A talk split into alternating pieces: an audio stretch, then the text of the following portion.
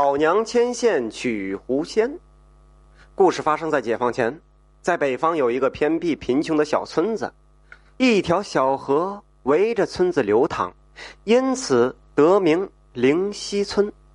从远处看呢，那村子里住户屋前全都是围绕着篱笆墙，整个村子看不到一处深宅大院，所以也有人管它叫小篱笆村在村西有一个小篱笆院两间破破烂烂的屋子，看起来呀也有些年头了。屋子里住着一对苦命的母子，儿子叫刘栓柱，是家里唯一的劳动力，已经三十多岁了。嗯，依然是个光棍因为他娘瘫痪在床都快十年了，再加上家里穷，没有哪家肯将闺女嫁给一个这样的家庭。老娘一直由栓柱一人伺候着。这年初冬的时候，老娘过世了，埋葬老娘后，屋子里就剩下栓柱独自一人了。没老娘在，栓柱感觉挺孤独的，这才想到自己。该讨媳妇儿了，日子过得真快呀！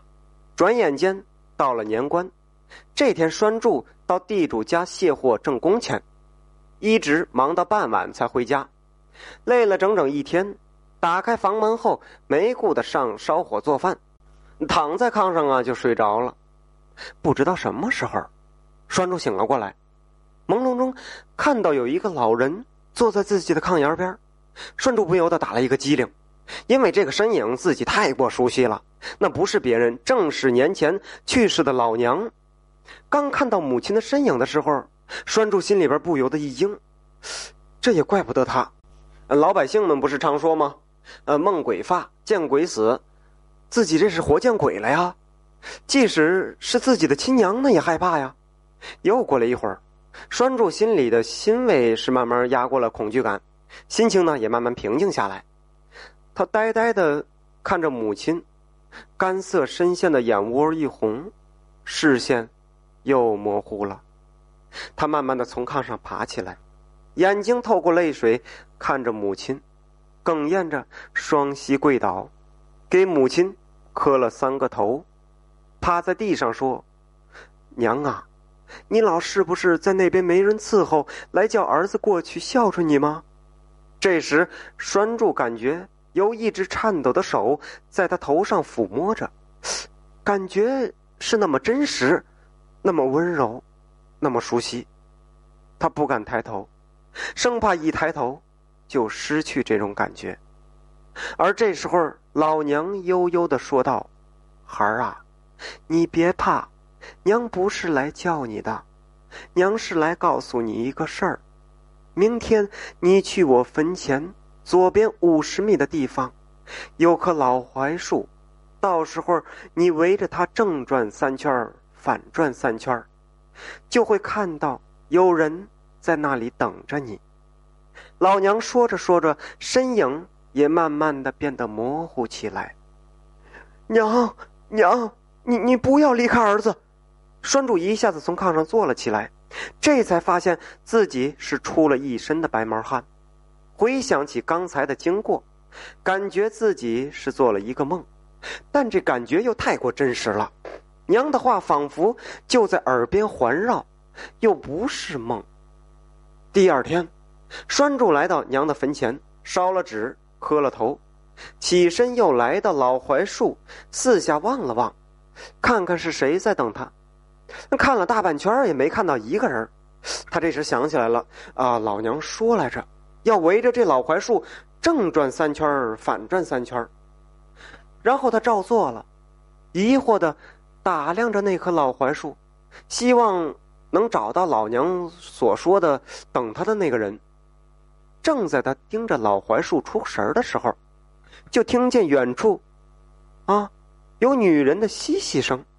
栓柱吃了一惊，赶紧躲到老槐树后面，向说话的声音望去。就见河边有两个女子在垂钓，从穿着打扮上看，应该是一主一仆。小姐穿的是绫罗绸缎，甚是华贵，披肩的长发是乌黑发亮，那柔美的声音真是透人心怀。不要看面相，单单听着说话的声音，都够使人回味好几天的。那身边的丫鬟穿的也不赖，这一看呢，就是大户人家的使唤人应该也是个绝美的小丫鬟。两人是有说有笑，旁若无人。这、这、这是哪家财主的千金小姐呀？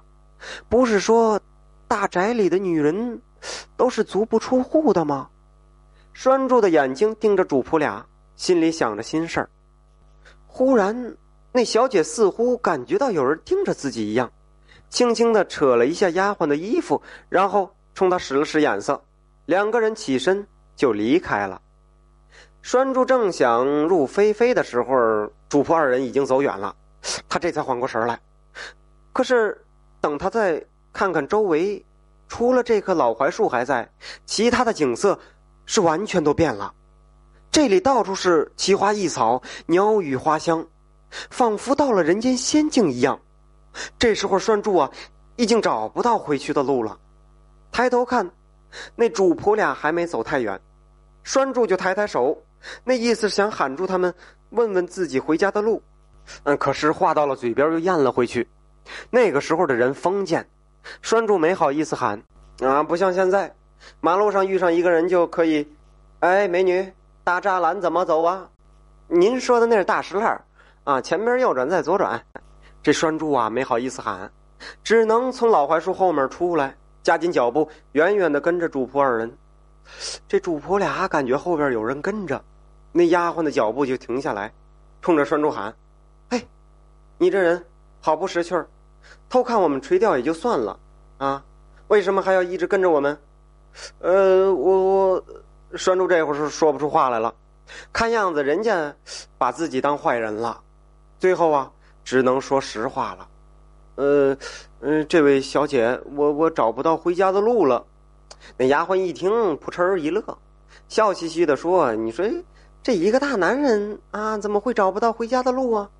那我问你，你家住哪儿？姓字名谁？”栓柱赶紧回答。呃，我住在小篱笆村，姓刘。栓柱这一说话，就见那小姐回过头来，轻声问了一句：“你祖上可是有一个叫刘海的？”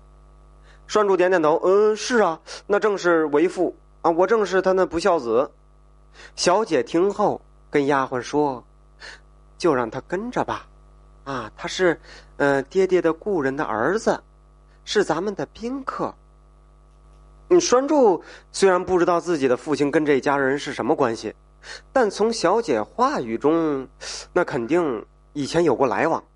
就这样，那主仆二人走在前面，拴柱就在后边跟着。三个人呢，来到一座孤孤单单的大宅院前。那小丫鬟回身说：“请你先暂且等一等，我们回去禀告老爷。”说着，丫鬟和那小姐进了大宅子去了。拴住在门口的台阶上站着，抬眼望望，我，这高大红漆的大门，啊，宅子周围还栽着很多长势茂盛的大树，望着院子里看，更漂亮了。哎呦，这亭台楼阁、琉璃瓦，这这，这比地主家阔气几百倍。正看着呢。就见宅子里走出一位满面春风的老者，一面走一面说：“恩公之子驾到，小老儿有失远迎了。”哎哎哎，这这这怎么回事啊？栓柱是一头雾水，想心事的同时啊，赶紧向老者施礼。两人一起来到屋中，栓柱与老者攀谈了一会儿，这才得知，原来这位老者不是人。啊啊啊！对，不是人，是位修行千年的狐狸。自己的父亲刘海儿啊，是个善良之人。八岁的时候呢，曾经助这位狐仙度过天雷劫。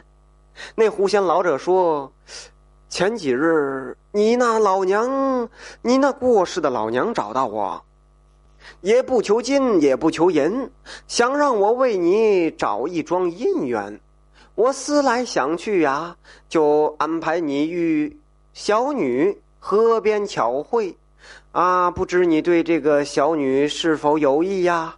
啊，栓柱一听，赶紧向老者施礼，一张嘴差点喊声岳父大人。呃，现在还有点早，呃，晚晚辈婚事，呃，全凭老人家做主，这还用问吗？啊，栓柱当然乐意了。老者又去后宅问问小姐的意思，这个回答跟栓柱基本一样。后来，栓柱跟小姐就成婚了。狐仙老丈人告诉栓柱，他老娘看着他小俩夫妻成婚以后啊，安心的就去投胎转世了。再后来，夫妻俩回到小篱笆村之后啊，是买地盖房，过上了好日子。